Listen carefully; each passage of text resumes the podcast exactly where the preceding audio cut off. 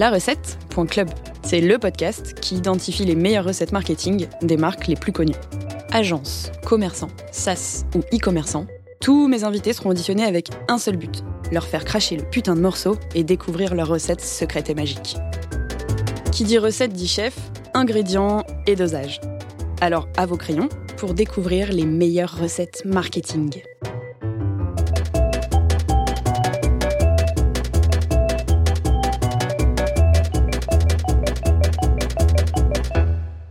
Alors, les quatre personnes qui m'écoutent depuis le lancement de ce podcast doivent se dire euh, Putain, depuis le premier épisode, ma recette à moi, c'est d'inviter euh, tous mes associés. Et euh, en plus, j'en ai sept, donc ça fait déjà sept épisodes et je trouve ça cool.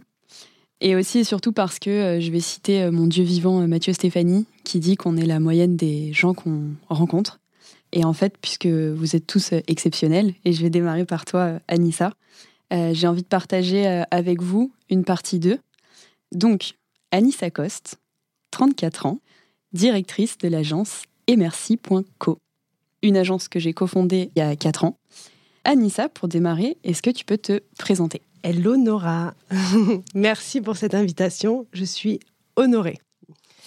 Alors, me présenter, ben, ça va être euh, OK. Donc, je suis Anissa, j'ai 34 ans. Je suis une ancienne restauratrice de l'ancienne école. Donc à l'âge de 12 ans, le but ultime de ma vie, c'était d'ouvrir un restaurant. J'ai du coup tout fait pour. J'ai fait l'école hôtelière pendant 5 ans. J'ai bossé dans peut-être des dizaines, quinzaines, vingtaines de restaurants différents, du gastro, euh, du bistrot, de la brasserie, euh, en boîte de nuit, des clubs de jazz, tout ce qu'on pouvait faire euh, qui était en rapport avec la, la boisson, la restauration et, et la fête aussi beaucoup. J'ai réussi à atteindre mon but ultime, j'avais 24 ans, donc j'ai ouvert un restaurant avec une associée qui était une amie de l'école hôtelière. Voilà. Bon, ça s'est pas hyper bien passé. tu nous en parleras après. On reviendra dessus derrière. J'ai ensuite également repris un traiteur euh, bio et vegan parce que j'ai été longtemps euh, végétarienne et j'étais à fond dans, dans, tout ce qui était le bien-être. L'aventure a duré euh, quelques années, mais on pourrait y revenir aussi. Euh, ça n'a pas forcément abouti. Enfin, c'est pas c'est pas le sujet d'aujourd'hui. Et après, bah, j'ai eu ce petit goût pour l'entrepreneuriat en me disant que je pourrais jamais retravailler pour quelqu'un, que c'était impossible. Et finalement, les rencontres euh, en décident autrement, la vie en décide autrement. Je suis devenue maman, j'ai eu d'autres buts. Puis j'ai rencontré une certaine Nora Barrault, qui est en face de moi aujourd'hui et avec qui bah, on a eu euh, plein d'idées, plein de points communs, euh, surtout sur la vision du métier, je pense. Arrête-moi si je me trompe, évidemment. Et voilà, qui a fait qu'aujourd'hui, j'ai pris la, tête de, l'agence euh, Emercy, qui est une agence de branding. Donc on pourrait se dire aucun rapport, mais qui est quand même spécialisée à la base dans la food, donc marque food, marque boisson, restaurateur. Et voilà, qui est une grande aventure qui a commencé maintenant il y a, il y a deux ans. Et, et voilà. Et pour les dix prochaines années, j'espère, on verra. on espère. Euh, j'ai appris juste avant euh, de tourner cet épisode, euh, durant la clope rituelle, que tu as commencé à bosser à l'âge de 15 ans. C'est à nouveau illégal, ça suffit maintenant. Donc si j'ai bien compris, tu vendais des tickets sur un manège. C'est vrai que c'est un des points qu'on a en commun. la restauration, en général, t'emmène très tôt dans le monde du travail. Est-ce que pour toi, ça a été formateur? Qu'est-ce que ça a généré chez toi de commencer à bosser à 15 ans? Alors, en fait, moi, j'ai toujours aimé les gens. Euh, j'ai toujours adoré discuter, euh, connaître la vie des gens, raconter la mienne, échanger, voyager. J'ai aussi beaucoup voyagé parce que ça, fait partie un petit peu du, package. Et en fait, euh, quand j'étais, je pense que c'est de, de mon père et de ma mère qui avaient énormément d'amis qui me trimballaient euh, partout quand j'étais petite, particulièrement dans beaucoup de restaurants parce que les trois quarts des meilleurs potes de mon père étaient restaurateurs. Donc on était toujours dans des restos, dans des bars, dans des fêtes, avec des musiciens, avec, avec tout ça. Donc j'ai été très vite habituée à être entourée de beaucoup de monde. je suis enfant unique, donc je ne sais pas si ça a aussi euh, c'était peut-être aussi une des conséquences, mais en tout cas, j'ai toujours adoré être avec beaucoup de monde. Et du coup, euh, et j'ai toujours aussi aimé gagner des sous, parce que j'ai toujours aimé dépenser des sous. Donc, euh, quand mon père m'a proposé ça, il avait une amie qui avait un manège et qui cherchait quelqu'un tous les dimanches pour récupérer les tickets des enfants sur le manège. Donc, ça a été hyper compliqué pour moi au début, parce que j'étais malgré tout ça, ce qui est assez rigolo, c'est que j'étais hyper euh, timide. Donc, du coup, euh, avec très peu de confiance en moi, donc je me sentais pas légitime à 15 ans euh, d'aller récupérer les, tickets. J'osais à peine dire bonjour à des enfants de 4 ans. Donc, c'était un petit peu ridicule. Et en fait, au final, de semaine en semaine, j'ai vraiment adoré. C'est là que j'ai commencé à me dire que travailler, c'est vraiment trop cool. Et, et voilà. Donc, ouais, après, bah, la restauration, évidemment, j'ai commencé à bosser en parallèle de mes études. Donc, je travaillais le soir et le week-end en tant qu'hôtesse d'accueil au restaurant Le Chez 33, Cours Saint-Émilion, qui était juste en bas de chez moi. J'ai grandi euh, juste à côté voilà, les rencontres, que ce soit avec euh, les clients, que ce soit avec le personnel, que ce soit euh, avec les cuistots, avec les plongeurs, avec en fait on, rencontre tellement, on était une soixantaine d'employés et entre 20 et 30 ans, enfin moi j'avais 17 ans à l'époque, mais la moyenne d'âge c'était entre 20 et 30 ans et du coup ça m'a vraiment mis le pied dans le dans le taf, quoi, dans le taf, d'en rencontrer des gens, d'en se coucher tard, d'en aller euh, dans le resto d'à côté parce qu'il te connaît, euh, d'aller dans la boîte de nuit d'à côté, tu passes devant tout le monde parce que tu travailles dans le restaurant d'à côté, que tu l'as bien reçu, donc lui il veut faire la même chose. Et du coup, on était un petit peu euh, à 17 ans, je faisais partie d'un petit groupe, on pensait les rois du monde, les rois de Paname, quoi, tous les soirs à faire à faire la fête et du coup à plus trop aller à l'école. J'ai quand même maman, j'ai quand même réussi à avoir mes, euh, mes diplômes, mais, euh, mais bon, à la fin de mon, BTS, du coup, l'idée c'était de, de continuer pour euh, partir sur 3, 4 ou 5 ans vers un MBA, enfin, c'est ce que tout le monde te dit de faire. Et moi, à la fin de mon BTS, j'ai dit, c'est mort, moi, je veux vraiment avoir tout mon temps pour aller taffer, pour faire mon expérience et pour, et pour continuer à rencontrer du monde toute ma vie. ok. D'ailleurs, BTS, du coup, que tu as eu, qui s'appelle un BTS gestion commerciale des unités de la restauration. Euh, la classe, hein La classe de ouf. Est-ce que ce BTS, euh, t'es censé du coup finir de quel côté du comptoir quand tu fais ce BTS euh, en hôtellerie? Alors, du côté de la gestion, pas de l'opérationnel. Euh, pour l'opérationnel, c'est une autre option que tu choisis en deuxième année. Donc, moi, j'ai fait l'option A, tu peux choisir l'option B, qui te permet vraiment d'être euh, cuisinier, euh, enfin, toute la partie vraiment opérationnelle du métier. Et moi, c'était vraiment sur la gestion. On faisait du marketing, de l'économie. L'idée, c'était vraiment de réussir à gérer ton, ton, ton endroit, enfin, ton quel que soit, euh, que tu sois en hôtellerie, que tu sois en restauration, que tu sois en événementiel aussi, on, a bossé un petit peu sur l'événementiel, ou en marketing, euh, et manager des gens, et, et, voilà, un petit peu moins sur l'opérationnel. Donc, euh, je pense que c'était peut-être pas la bonne idée, parce que moi, j'ai toujours adoré l'opérationnel, mettre les mains dans le cambouis, la, la sensation d'être dans le jus, le service, parler avec les clients en direct qui te disent ce qui va, ce qui va pas, ce qu'ils ont aimé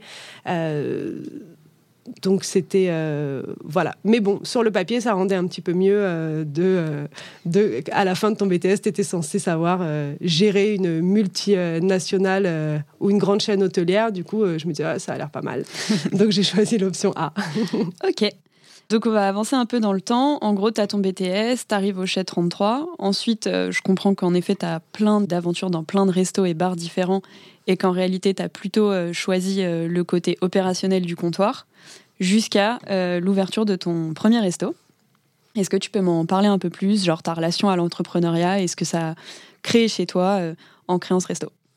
Alors, hum, ça a commencé un peu plus tôt que le restaurant. En fait, tous les endroits où j'ai bossé, j'ai un, un défaut, mais je pense que ça peut aussi être une qualité. J'adore donner mon avis. C'est un truc, ça, tous les gens, toi-même tu sais, tous les gens que je connais le savent. J'adore donner mon avis pour. Euh, enfin, j'aime l'excellence en fait. J'adore quand les choses sont vraiment bien faites, sont carrées.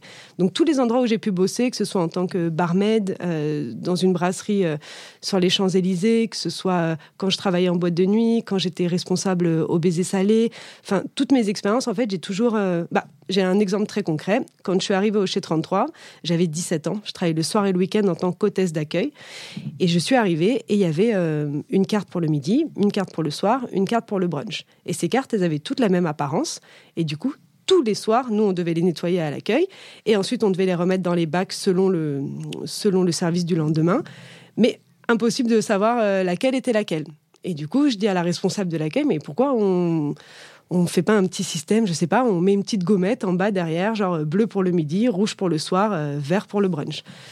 Euh, oui, bref, j'ai pas été. Je suis allée à Cours Saint-Émilion. Il y il y a un truc qui vend des, tout ce qui est papeterie et tout ça. Donc je vais acheter les gommettes avec mon argent. Ça m'a coûté 2 euros.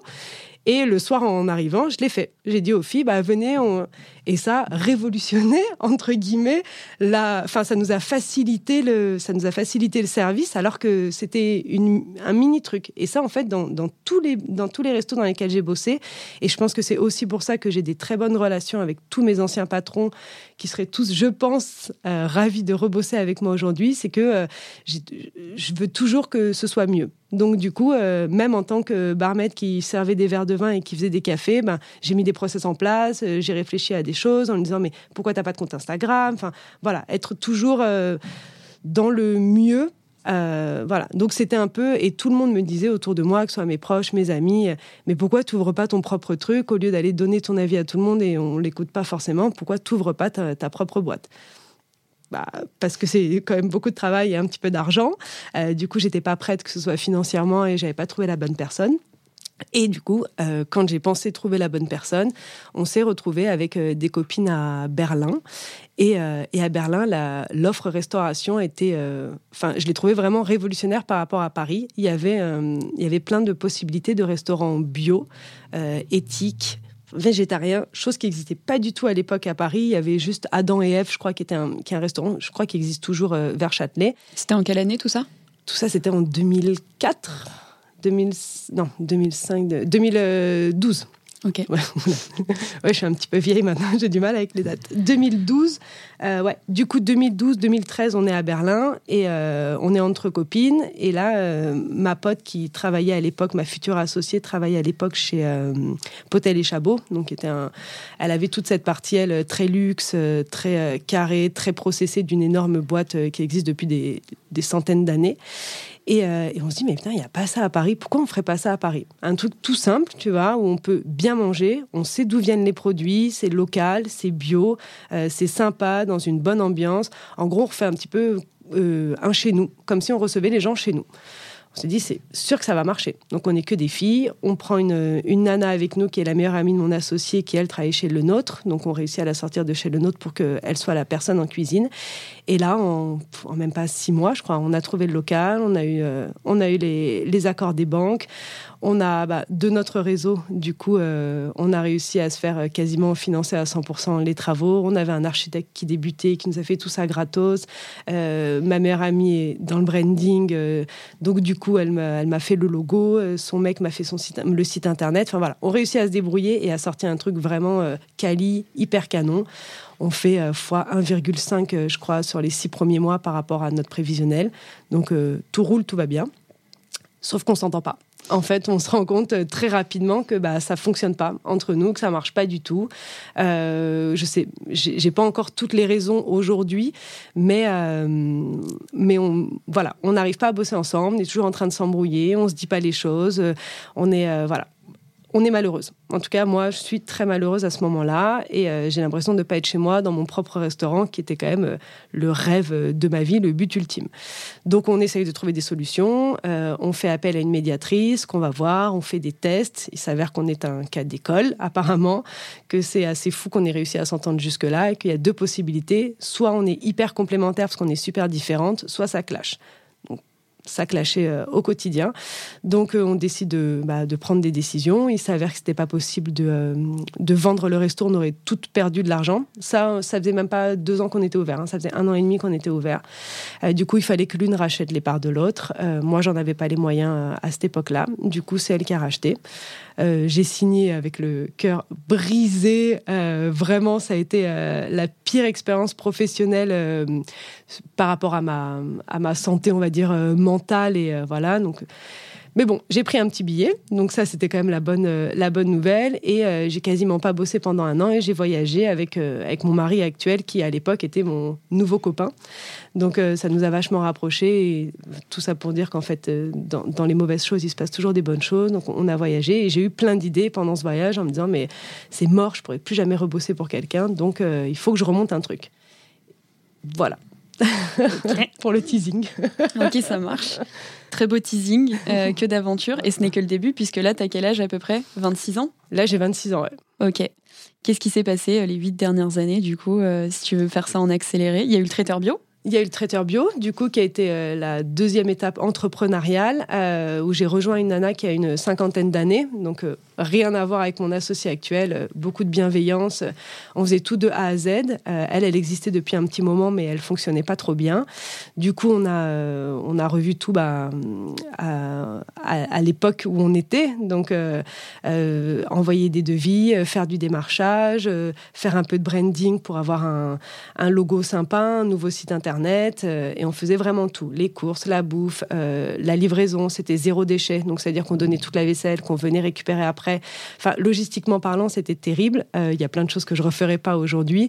Et on n'arrivait pas à, se payer euh, décemment euh, au bout d'un an. Donc, du coup, j'ai abandonné l'aventure, mais avec aucune animosité. Enfin, c'était vraiment voilà, et puis je suis tombée enceinte, donc il était temps de repartir bosser. Et là, j'ai rencontré une, nana dans un bar euh, dans lequel euh, j'étais censée fêter mes 30 ans, avec qui je me suis super bien entendue au moment du testing, parce que j'organisais un, un, brunch. Donc j'étais enceinte, que personne ne le savait, j'allais pas faire une grosse fiesta et pas en profiter. Et du coup, de fil en aiguille, on a commencé à discuter. Et elle m'a dit, mais tu fais quoi dans la vie euh, Je suis sûre qu'on pourrait bosser ensemble. Moi, je cherche une manager pour le resto. Je suis pas du tout issue de la restauration. J'ai besoin de quelqu'un pour m'épauler. Est-ce que tu es OK? Ok, go. Du coup, j'ai passé toute ma grossesse là-bas. Ça s'est super bien passé. C'est devenu une amie. On a, pareil, hein, sur le traiteur, je ne l'ai pas dit, mais on a quand même fait fois 30% euh, sur le chiffre d'affaires en moins d'un an. Donc, c'était quand même assez exceptionnel. Pareil sur le café Fauve, là où, je suis euh, dans l'histoire, euh, on a mis en place les privatisations, enfin toutes ces choses-là, qui m'a donné un petit goût pour l'événementiel. Du coup, je me suis dit, ah, c'est cool un petit peu de faire l'événementiel. Je trouve ça très sympa de, de faire venir les gens pour qu'ils fassent la teuf pour de bons moments. J'ai envie de bosser là-dedans. Donc, comme d'habitude, on attend de rencontrer la bonne personne qui fait que. Et euh, il s'avère que là, à ce moment-là, donc je passe ma grossesse là-bas, j'accouche. Je m'étais donné un petit peu de temps en me disant, ah, je suis sûre que je vais pas vouloir euh, retravailler avant un petit moment. Faux. j'ai voulu retravailler quasiment immédiatement. Euh, du coup, j'ai réfléchi longuement. Qu'est-ce que je pourrais faire? Comment je pourrais mettre un pied dans l'événementiel sans avoir une vraie expérience? Et c'est là que je rencontre un certain Lucien. Euh, parce que oui, j'ai oublié quand même un truc important dans, dans le CV. C'est que j'ai aussi, euh, quand j'avais le traiteur bio, vu qu'on n'avait pas, on travaillait pas à plein temps à la semaine, je bossais, je faisais des extras dans des food trucks. J'avais pas mal de potes qui avaient des food trucks.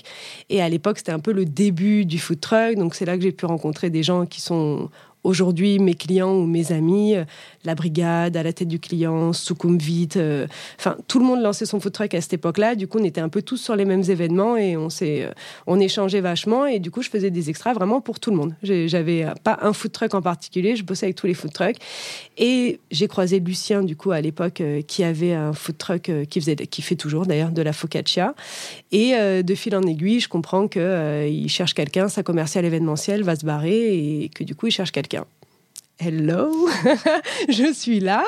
Euh, du coup, on échange, ça se passe hyper bien, on décide de bosser ensemble. Euh, une fois de plus, euh, j'étais pas sûre d'en être capable parce que j'avais jamais bossé dans l'événementiel. Mais en vrai, euh, quand tu as bossé dans la restauration, j'ai l'impression que tu peux vraiment tout faire. Quand tu as un bon relationnel, quand tu as un peu la tête sur les épaules et que tu comprends que qu'il faut faire des sous parce que toi, tu as été entrepreneur et tu sais qu'il faut rentrer de l'argent. On peut pas simplement euh, vendre des choses sans savoir combien ça coûte, sans, sans avoir le, staff nécessaire pour tout ça. Et en parallèle de ça, Lucien ouvrait un deuxième restaurant en dur. Donc, je l'ai aussi vachement aidé sur l'ouverture du restaurant de par mon expérience et euh, bah, tout roulé jusqu'à l'arrivée euh, du fameux Covid euh, qui a stoppé du coup tous les événements en sec. Donc là, j'ai été mise très très rapidement avant même la France entière au chômage partiel. du coup, pareil, ça a été très compliqué à, gérer parce que personne n'était encore au chômage partiel. On, ne connaissait même pas le mot chômage partiel à cette époque-là. Du coup, euh, voilà, je suis tombée dans qu'est-ce que je vais faire? Euh, Confinement arrive. Euh, bon, là, on l'a plutôt bien vécu, du coup, parce que mon mari aussi n'a pas travaillé pendant près de deux mois.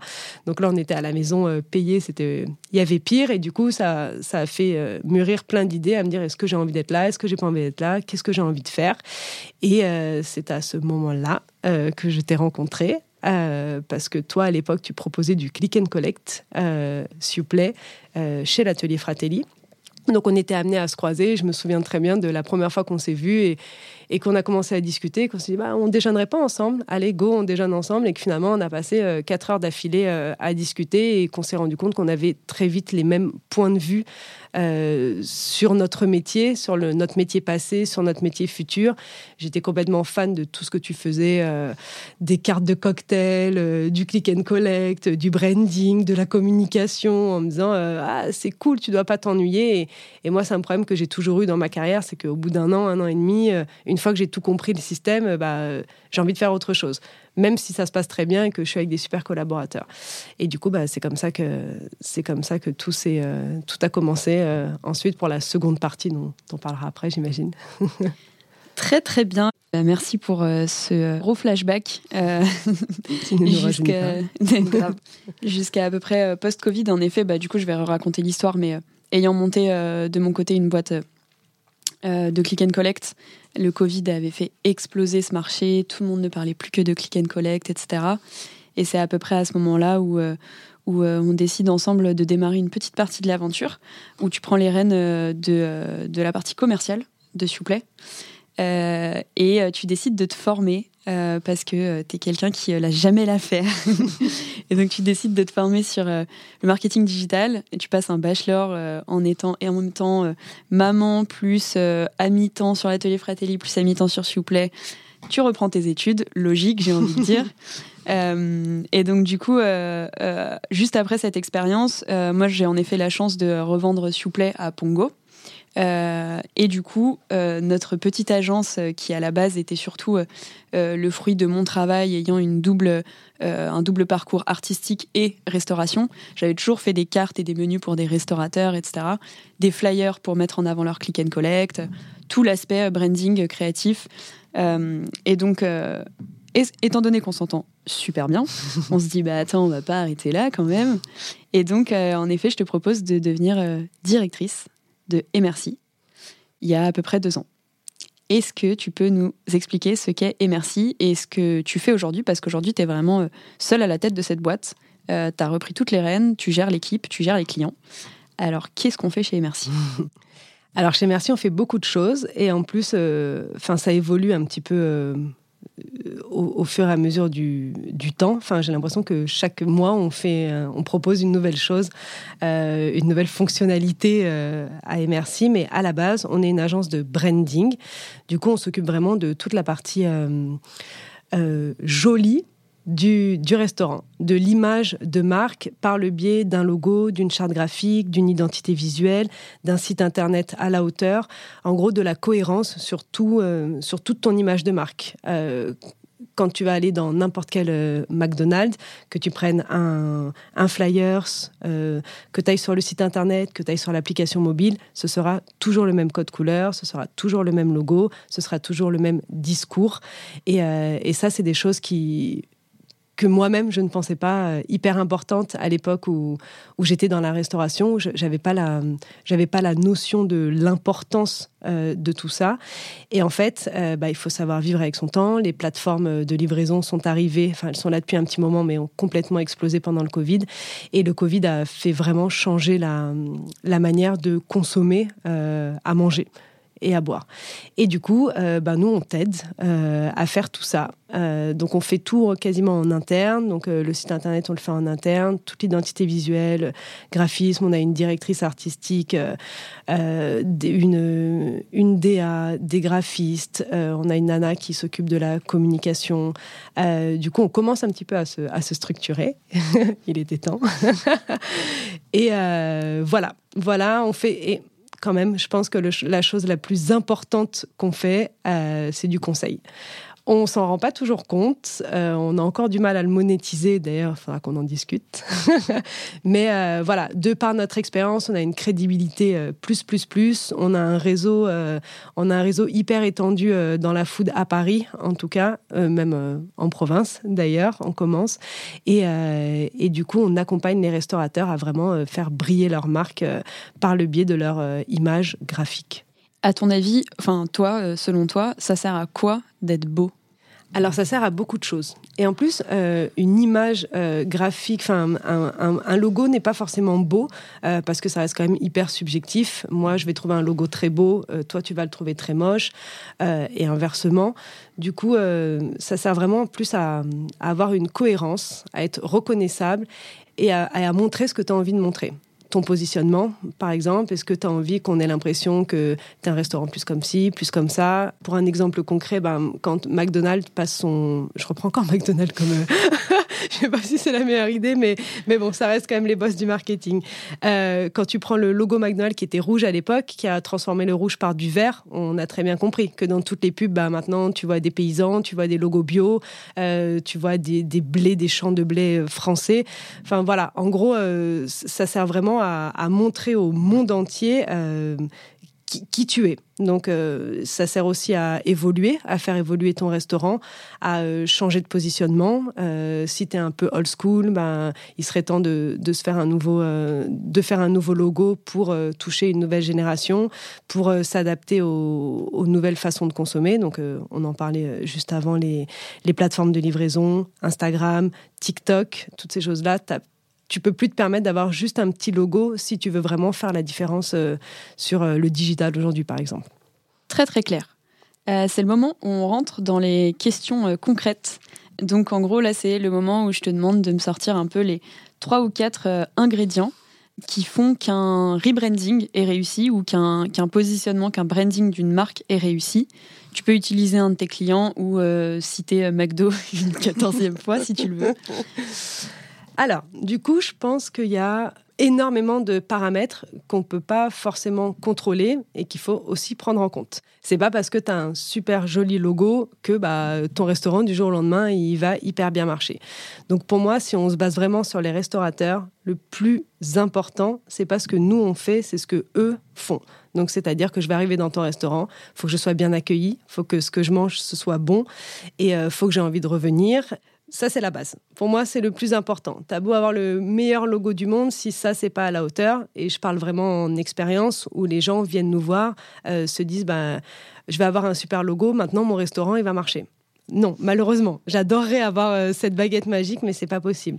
Donc la première chose, c'est vraiment euh, ton offre globale. ce sera pas, ce sera pas que ton, tes jolis flyers ou ton joli menu. Euh, même si ça va beaucoup aider, parce que par exemple sur un joli menu, ben, on, pourra, on pourra dire bah, ça tu peux le mettre en avant. Euh, il y a des petites techniques qui font que bah, si c'est placé à gauche, à droite, en haut, en bas, euh, de cette couleur, pas de cette couleur, bah, les gens visuellement vont plus consommer cette chose-là. Donc ça, nous, c'est des choses qu'on sait faire. Donc là, les ingrédients. Donc la première chose, savoir travailler. Savoir travailler. c'est important de le redire. Savoir travailler, respecter tes clients. Vraiment, c'est la chose que ce soit de notre côté ou de leur côté, euh, eux respecter les clients qui vont venir. Euh, dans leur restaurant qui ont déjà fait la démarche de se déplacer ou de commander, et nous euh, de respecter nos clients à leur hauteur. On a des gros groupes qui ont des budgets marketing de milliers d'euros, mais on a aussi beaucoup de restaurateurs qui, qui arrivent et qui se disent, enfin, tu vois, quand, tu leur annonces un tarif de branding, ils disent mais moi je peux pas, je comprends pas, j'ai pas les moyens, à quoi ça va me servir?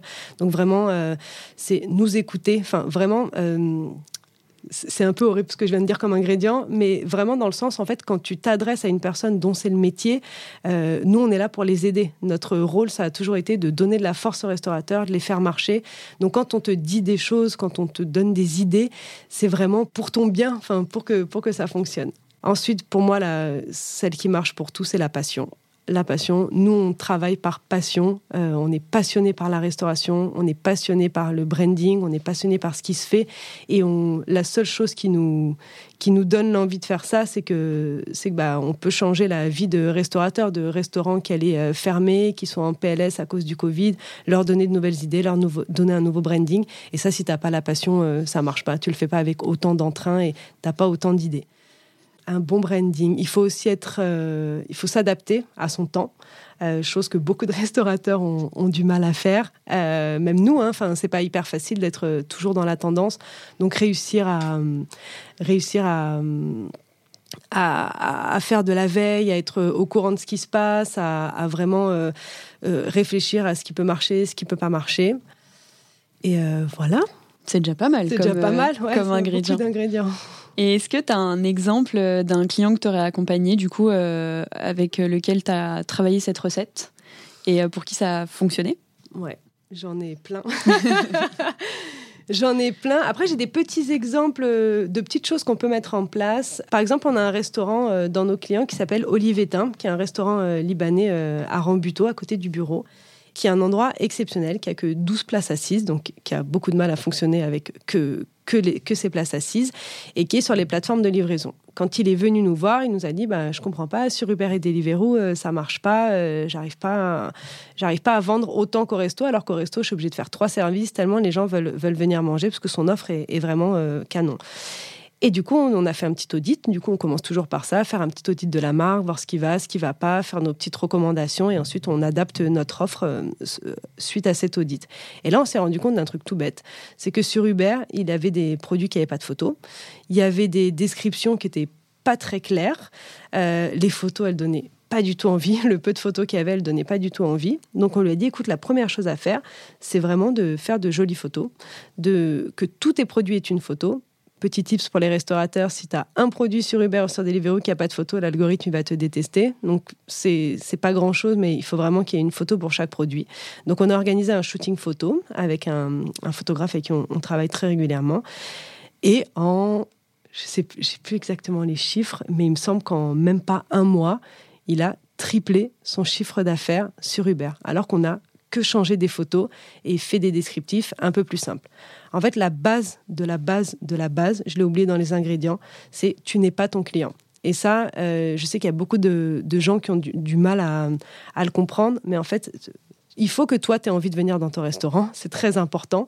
Mais euh, quand tu as 60 ans, que tu as un restaurant depuis 40 ans et que tu veux être dans la trend actuelle, que tu veux que les TikTokers ils viennent chez toi, que les influenceurs ils viennent chez toi, tu es obligé de faire des efforts et des choses que toi, tu n'aurais jamais fait pour ton type de clientèle quand tu veux t'ouvrir, euh, on n'est pas euh, on n'est pas son propre client. Et eux, ils disaient, mais attends, on s'en fout. Moi, quand je commande sur Uber, euh, c'est pas très grave qu'il n'y ait pas des photos sur tous les produits. On s'en fout qu'il y ait une photo, une photo sur une boisson. Les gens savent à quoi ressemble une canette de coca.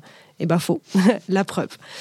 La preuve, on a également un, beau client qu'on aime beaucoup qui est Poulet Braisé, donc PB, qui est dans le game depuis très longtemps, depuis 13 ans, si je ne me trompe pas, et euh, qui du coup nous a appelé euh, il, y a, il, y a, un an à peu près pour euh, rebrander son logo. Donc eux, ils sont très bien installés, ils ont énormément de restaurants, mais en fait, ils avaient besoin d'un petit renouveau parce que PB existe depuis 13 ans, fonctionne bien, mais là l'idée c'était justement de passer un cap et de réussir à choper tous ces nouveaux tout ce nouveau marché euh, qui existe, c'est les jeunes, enfin, qui connaissent pas forcément PB, parce que nous on connaît PB euh, quand PB a ouvert. Moi j'avais 20 ans, donc forcément c'est logique, c'était un peu un peu dans la trend à l'époque, il y a 20 ans, même si ce mot n'existait pas il y a 20 ans.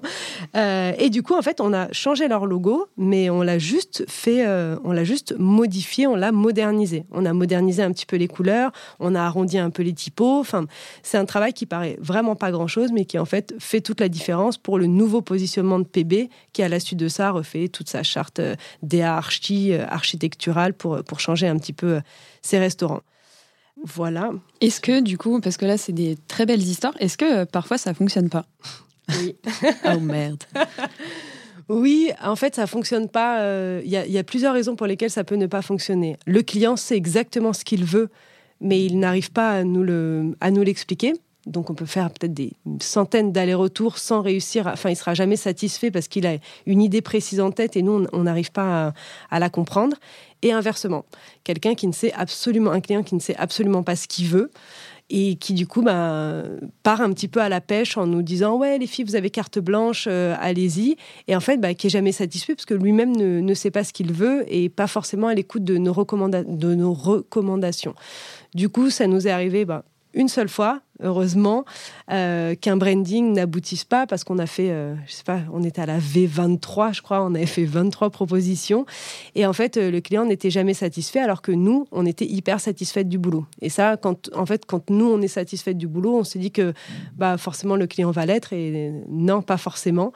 Et du coup, on a abandonné, ça s'est très bien terminé. Il nous a dit que, que voilà, mais en tout cas, on n'a pas, été, on n'a pas réussi à aller au bout de ce projet et ça c'était un peu dur à encaisser quand même. Tu vois, de se dire on n'a pas réussi à le satisfaire, sachant que c'est comme dans la restauration en fait. Quand les gens ont mangé dans ton restaurant, qui se lèvent et qui disent waouh, c'était super bon, on a passé un super bon moment. Enfin, moi personnellement, je me nourrissais de ça en fait. Pas de besoin de reconnaissance, mais de se dire j'ai fait kiffer les gens quoi. Les gens ils sont venus chez moi et ils ont grave kiffé. Et là, avec Emercy, c'est exactement la même chose. C'est que nous, on est satisfaite que quand le client dit Oh là là, j'adore, je suis trop content, ça va être mon restaurant, il est trop beau grâce à vous. Merci et merci. C'est beau. Ok, alors si je résume, euh, donc si j'ai bien compté, il y a quatre ingrédients majeurs, en tout cas dans ta recette à toi. Il y a le fait euh, d'être à l'écoute, le fait d'être dans la trend, l'ingrédient zéro qui est savoir travailler, et enfin le dernier qui est tu n'es pas ton client. Et la passion et la passion. Je pense que c'est très important. De tous les côtés, euh, je pense que vraiment la passion, c'est le sel pour le commun des mortels. C'est vraiment le, le plus important, en fait. Un, un, restaurant où tu viens et que tu sens que la personne qui est là n'a pas envie d'être là, aime pas ce qu'elle fait, t'as pas envie de revenir. Et forcément, lui, il va pas bien t'accueillir. Et nous, c'est pareil. Si jamais on vendait des brandings à des boîtes qui nous intéressent pas, ou on se sent pas concerné directement, on le ferait peut-être beaucoup moins bien du coup. Donc je pense que vraiment euh, la passion, euh, enfin c'est ce qui anime quoi, c'est ce qui nous anime et c'est ce qui fait qu'on peut euh, faire du, taf incroyable. Et est-ce que là-dessus tu t'es mis une espèce de limite? Est-ce qu'il y a des marques avec lesquelles tu n'as absolument pas envie de travailler? Parce que les valeurs sont pas alignées ou tu penses que tu peux pas les aider? Oui. ouais, après, ben, on a toujours ce côté éthique. On est en 2022, on a, il y a il y a des marques avec lesquelles euh, je, je, voudrais jamais euh, travailler parce qu'elles sont limites dans leur euh, dans leur communication et dans ce qu'elles dans, ce qu'elles veulent montrer. On travaillera jamais avec des restos qui sont vraiment pas bons, qui font par exemple que du surgelé et qui vendent ça une fortune à leurs clients. C'est, très facile à, à, reconnaître en plus, donc je pense que on peut pas vraiment encore se permettre malheureusement de refuser des clients. Mais euh, il y a des limites. Je pense qu'il y, a des clients avec lesquels euh, je bosserai jamais. Maintenant, on commence à avoir aussi un petit radar. Après un premier rendez-vous avec un client, on sait vite si ça va bien se passer ou ça va mal se passer. Je, oui, oui. Pour, répondre à la question, du coup, euh, j'aurais aucun problème à refuser à bosser avec des marques pour les bonnes raisons. Est-ce qu'on peut avoir un nom ou pas Non. Ce podcast est très peu écouté, donc tu peux complètement dire un nom. on ne sait jamais. non, non, on ne sait jamais. Mais après, nous, on a, on, a des propositions, tu vois, sur, sur des. On va pas, on va pas avoir de problème. ok, ça roule. Très bien. Et bah, du coup, pour terminer, c'est quoi pour toi, si tu devais du coup euh, décrire un peu les trois gros fondements du branding slash marketing? Je vais associer le branding au marketing parce qu'en effet, c'est une manière euh, de toucher une cible. Euh, de par, en fait, le, branding, c'est un peu la première image qu'on a de toi, la, la première chose qu'on voit de ta marque. Selon toi, c'est quoi un peu les trois gros fondements en 2022 sur le branding slash marketing? Alors, déjà, je suis tout à fait d'accord avec toi que le branding, c'est du marketing pur et dur. D'avoir un, panneau d'affichage devant ton restaurant qui est clair ou qui est pas clair, ça va faire toute la différence. Ça va faire rentrer les gens ou non. Donc, euh, ça, commence juste là, euh, le marketing. Alors, je pense que euh, les fondements du branding, donc choisir ton positionnement, du coup, euh, l'image de ta marque euh, va dépendre de ton logo et de ton branding. Si tu veux un truc euh, accessible, si tu, on reconnaît tout de suite un restaurant étoilé, par exemple, à, un restaurant de street food. on n'est pas du tout sur les mêmes codes, donc il y a des codes à respecter. Du coup, sur le, choix de ton positionnement, ton renouveau, par exemple, si tu décides de bah, on en revient un petit peu au positionnement. Si tu décides de changer de positionnement, ça va être par le biais de ton branding, ton accessibilité et euh, surtout euh, comment faire parler de toi de la meilleure des manières. Parce que le branding, c'est pas juste un logo, ça va être euh, des supports applicatifs comme nous on les appelle, ça va être une carte de restaurant. Donc, comme je te disais tout à l'heure, si bah, tu as envie de vendre que ce plat, bah, nous on pourra faire en sorte que tu ne vendes que ce plat. Si tu as envie de vendre que cette boisson, on pourra le faire. Et, et du coup, faire, faire parler de toi, évidemment, euh, sur, euh, sur l'image que toi tu vas renvoyer. Euh, l'idée, c'est qu'on en parle. Donc, soit parce que c'est hyper beau, soit parce que c'est hyper moche, soit parce que ça n'a. Enfin, c'est de la pub, quoi. C'est clairement de la publicité. Je vais rebondir sur un, de tes derniers posts LinkedIn où tu nous parlais justement du nouveau logo La Redoute. Et justement, tu avais une très belle analyse de ça. En fait, tu expliquais que c'est pas si grave que ton logo soit beau ou moche. L'important, c'est qu'il fasse parler de toi. Est-ce que tu peux nous en dire un peu plus? Exactement. En fait, une fois de plus, la beauté, c'est hyper subjectif. Enfin, on se l'est dit tout à l'heure. Moi, je vais trouver un logo hyper beau, euh, hyper logique, avec l'œil un petit peu de, du métier en disant non mais attends, euh, il n'a pas du tout choisi le bon code couleur, euh, il n'a pas du tout choisi la bonne typo, ça c'est pas, pas, c'est pas du tout actuel, il a fait un truc chelou. Et alors qu'en fait, c'est pas ça l'important. Enfin, même si c'est important pour toi, je pense que quand tu es content d'être fier de ton logo, de, ton, de, ton entreprise. Mais par exemple, je trouve que la Redoute, c'était un hyper bon exemple. C'est pour ça qu'on a fait un post là-dessus. C'est que euh, c'est subjectif, mais la Redoute, ils ont tout gagné à faire ça. En fait, j'ai ouvert LinkedIn et j'ai eu genre les 100 premiers posts de la journée, c'était en début de semaine, parler que de la Redoute. Genre, oui, le nouveau logo de la Redoute, ah, il est trop beau, ah, le nouveau logo de la Redoute, il est trop moche, on comprend pas ce qu'il y a écrit. Mais, et des gens qui ont rien à voir avec le marketing, qui ont rien à voir avec le branding. Et du coup, je me suis dit, waouh, énorme, ils ont réussi à faire un truc de fou. Et en fait, c'est juste la clé. Ils ont réussi à faire parler d'eux. Dans une semaine, tout le monde aura oublié l'ancien logo de la Redoute, parce que s'ils sont malins, Ensuite, ils vont activer une grosse campagne marketing où on va voir leur nouveau logo euh, partout, euh, dans le métro, sur Internet, euh, etc. Et du coup, en, ouais, en 15 jours, tout le monde aura oublié l'ancien logo, mais tout le monde aura la redoute en tête. Et quand on va chercher à, aller, je je sais pas, acheter un nouveau canapé ou une nouvelle fringue, instinctivement, sans que tu t'en rendes compte, bah, en fait, tu vas taper la redoute parce que tu l'as vu partout. Donc bravo à eux parce que j'ai trouvé ça vraiment, vraiment, enfin c'est un exemple. J'essaierai d'interviewer l'agence qui a fait ce, rebranding. C'est Carré Noir, hein, c'est ça C'est Carré Noir, oui. Ok. Avant-dernière question, Anissa, c'est quoi ton mantra? Mon mantra, je pense que c'est exactement le même, que ce soit dans ma vie personnelle ou dans ma vie professionnelle, c'est ne fais jamais aux autres ce que tu n'aimerais pas qu'on te fasse. Genre, c'est simple, c'est efficace. Si tout le monde faisait ça, il y aurait genre aucun problème. tu vois, si tous les, mes clients qui ne payent pas, par exemple, si jamais ils m'écoutent, les clients, les mauvais payeurs, si dans ton restaurant les gens ne te payaient pas, bah tu pourrais pas t'en sortir. Euh, si on te bâclait ton si toi tu bâclais ton travail, bah enfin t'as pas envie que les gens à qui tu t'adresses bâclent le tien, etc. En fait, si tout le monde faisait juste ça, bah après on peut aller encore plus loin. Il y aurait pas de guerre, euh, il y aurait pas de, y aurait pas de problème. Juste ne fais pas aux autres ce que tu voudrais pas qu'on te fasse. Et ça marche aussi dans le management euh, avec euh, les filles moi que je peux manager au, au, travail parce que faut pas les oublier. C'est aussi et moi je suis pas graphiste de métier du tout même. Du coup bah sans elles on pourrait rien faire. Et c'est vraiment sur la manière dont elles vont être traitées, la manière dont on va leur demander de travailler ne jamais faire ce que toi, quand tu te souviens que tu avais des managers au-dessus de toi qui te parlaient mal ou qui faisaient ci, qui faisaient ça, en fait, vraiment garder en tête ce souvenir de euh, ça, j'ai détesté, j'ai détesté travailler de cette manière-là, du coup, bah, viens, je le fais pas, en fait. Et ça, si, tout le monde avait ce mantra-là, bah, Enfin, la terre irait bien, quoi. je partage ce point de vue. Et juste petite parenthèse parce que on fait sûrement flipper tout le monde en disant les filles depuis tout à l'heure. Est-ce que tu peux nous expliquer, euh, en effet, chez Merci, vous n'êtes que des meufs. Ouais. Euh, est-ce un choix ou pas Tu vas nous le dire.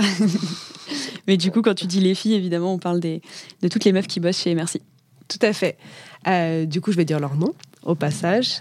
donc Solène, Marie et Manon, du coup, qui ont rejoint la team récemment. Solène est là depuis le, depuis le début. Quelle était la question? Pourquoi des meufs? Pourquoi des meufs? Alors, euh, à la base, c'était pas forcément. On s'est, on s'est jamais dit, ouais, il faut qu'on soit que des meufs. Mais maintenant, euh, de le travailler au quotidien, euh, en fait, ce qui est bien chez les meufs, c'est qu'il n'y a pas de problème d'ego. Et ça, c'est ce qui pour moi fait vriller la terre entière et particulièrement le monde professionnel, c'est l'ego. Et c'est pas typiquement masculin, mais on le retrouve quand même beaucoup plus chez les hommes que chez les filles. Du coup, bah, quand t'enlèves cette, euh, quand l'ego de la de l'addition euh, dans une boîte, bah, ça change absolument tout. Euh, les problèmes sont divisés, je dirais, par genre 100, voire 1000. Et voilà, après, on n'est pas du tout à l'abri de, d'engager un, mec avec grand plaisir. Nous, on travaille, on travaille en, collaboration beaucoup avec le guide ultime du coup, euh, avec qui on a co-créé, euh, enfin, on a co-créé toute la partie graphique du guide ultime qui à la base était un, livre, même si je pense que tout le monde l'oublie. Euh, et du coup, il y a beaucoup de garçons dans cette équipe. On partage les locaux et ça n'a jamais posé aucun problème. Mais bizarrement, quand on annonce aux prospects ou, ou aux clients qu'on n'est que des nanas, c'est toujours la même réaction. C'est génial. c'est génial. Ah, vous êtes que des filles. Ah, c'est super. Et que ce soit homme ou femme, hein. vraiment. Ah, j'adore le fait que vous soyez que des filles.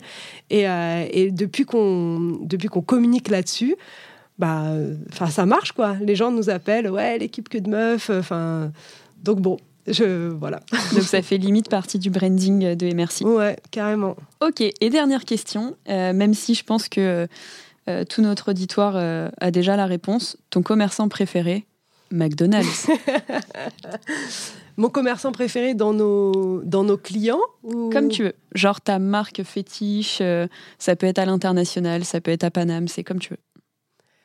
Alors du coup, marque préférée, il va y en avoir plusieurs. Déjà sur... Enfin, c'est horrible du coup de, de, reparler de fast food, mais pour moi, côté marketing, branding, les boss, ça reste Burger King qui du coup ont une communication genre euh, juste exceptionnelle, un branding exceptionnel, ils savent s'adapter à ce qui se passe. Euh, enfin, et vraiment, ils sont pour le coup dans la trend, tu peux pas faire mieux que Burger King.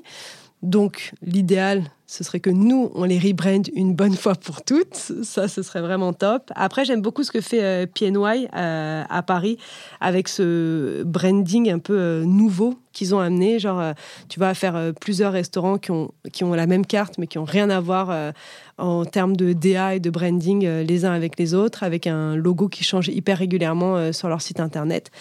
Ça, je trouve que c'est très cool. Et après, mon bah, mon ultime, mon, rêve euh, serait de rebrander un étoilé.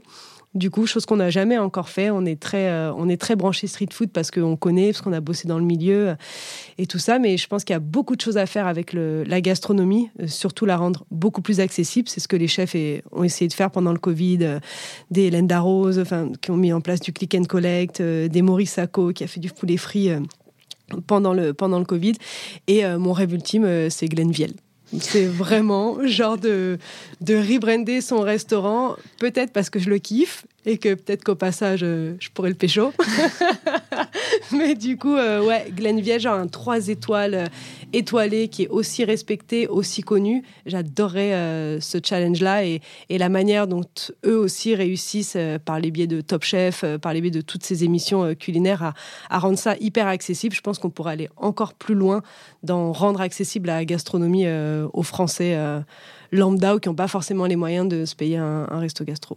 Mais ça tombe super bien parce qu'il écoute euh, le podcast La Recette tous les week-ends. Il m'envoie à chaque fois des DM en mode wesh, bien wesh, trop stylé, on se rebrain quand Ok, et du coup, juste euh, dernière question, euh, juste pour savoir, et merci, ça fait que de la food ou pas? Alors, oui et non. en fait, on fait pas que de la food. On a commencé avec que de la food, avec des petits restaurateurs indépendants.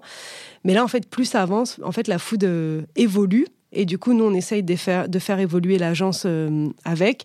Donc là, on a rebrandé euh, Pongo récemment. Je ne sais pas si, si, tu connais. Euh, Sympa comme boîte. Voilà, donc la, la food tech, tout ce, qui, tout ce qui est en rapport avec la food et donc pas forcément un restaurant. là, on est en train de rebrander une marque de boisson qui va bientôt sortir. Euh, du coup, non, on est vraiment ouverte à toutes les, à toutes les propositions. En fait, tant qu'il y a un, challenge sympa et, un humain derrière tout ça euh, qui, a, les mêmes valeurs que nous et qui veut, juste faire marcher son business. Il n'y a pas longtemps, on a, on a brandé une, une, esthéticienne, enfin, tu vois, qui avait un petit salon, alors qu'à la base, euh, on s'était dit, bon, bah non, est-ce qu'on le fait, est-ce qu'on le fait pas? Et, le résultat est hyper cool, hyper canon. Après, l'avantage d'être dans une niche, c'est vrai que bah, des agences qui font uniquement de la food, il n'y en a pas énormément. Donc, l'idée première euh, de notre asso, c'était de, de se dire on devient la référence de la food euh, à Paris, au national, à l'international, euh, Inch'Allah, dans les prochaines années. Mais en fait, c'est vrai que c'est dommage de, s'arrêter à tout ça. Alors que les possibles, enfin, un branding reste un branding, même si nous, on est quand même. Euh, en fait, l'avantage du branding de food, c'est qu'on a une top credibility, on a une vraie street credibility, même, je dirais, quand les restaurateurs nous appellent et qu'on, j'ai juste à raconter mon parcours, le tien, et, et tout de suite, enfin, ils, ils cherchent même pas plus loin, ils signent, quoi. Et là, de commencer à avoir de grosses références, euh, même dans la, même dans la food, telle que je pense à Père et Fiche, par exemple, qu'on a rebrandé il n'y a pas longtemps et pour qui on a fait un, site euh, qui nous amène énormément de prospects et pas forcément des restaurateurs. Les gens nous disent Ouais, je vous ai trouvé sur le site de Père et Fiche, euh, parce que toute la partie marketing qui est en train de mettre en place toutes ces marques food qui percent vraiment nous apporte une nouvelle clientèle qu'on accepte à bras ouverts. N'hésitez pas, on est là. Et eh bien justement, ça va très bien clôturer ce podcast. Euh, si on veut travailler avec toi, qu'est-ce qu'on fait? On t'envoie un mail ou on va sur LinkedIn? Les deux. Tous les canaux sont envisageables. On peut passer par le site internet où on a un formulaire. On peut euh, passer par mon LinkedIn perso euh, sur lequel je suis très active, sur lequel je réponds très rapidement. Anissa Coste, du coup? Anissa Coste avec un S à la fin. Est-ce que tu peux juste raconter l'anecdote de ton nom de famille, s'il te plaît? Il n'y en a pas, justement. le truc, c'est que bah, toute mon adolescence, j'ai l'impression qu'ils sont un peu moins dans le game maintenant, donc on en entend moins parler, mais la famille Coste a quand même. Euh, je crois, une cinquantaine de restaurants euh, sur Paris, en propre ou en, association, et le plus connu étant l'Hôtel Coste, qui du coup m'a fait gagner plus d'un emploi. en tout cas, euh, j'ai travaillé chez un Coste du coup, et la première, la première question qu'on m'a posée à l'entretien, c'était euh, du coup, tu fais partie de la famille Coste? Non, je serais peut-être pas, j'aurais peut-être pas envoyé mon, j'aurais peut-être pas déposé mon CV au barman si je faisais partie de la famille Coste, mais euh, mais voilà. Donc du coup, c'est vrai que dans le dans le monde de la restauration, mais plutôt old school, c'était hyper bien vu. C'est trop cool de, s'appeler Coste. Et tout le monde, ça commence avec une petite blague, tu vois, ah, un rapport avec la famille Coste. Non, pas forcément, mais du coup, ça ouvre le dialogue. Donc, c'est vrai quand même, mon nom de famille va, vachement aider, alors que rien à voir, malheureusement. ou alors, je ne suis pas au courant. Je suis peut-être une enfant illégitime de Thierry ou de. voilà. Donc, ouais. Donc, sur LinkedIn, par le site internet ou par mail à collab.emerci.co. Et on est euh, hyper réactive euh, et on est vraiment ouverte à, tous les projets. Euh, faut pas hésiter. Merci beaucoup. Avec plaisir. Merci pour l'invitation. Bon bah comme d'habitude, hein, il n'y a toujours pas de recette magique. Finalement, c'est la somme des ingrédients minutieusement choisis et l'amour que l'on met dedans qui crée les meilleurs produits. À bientôt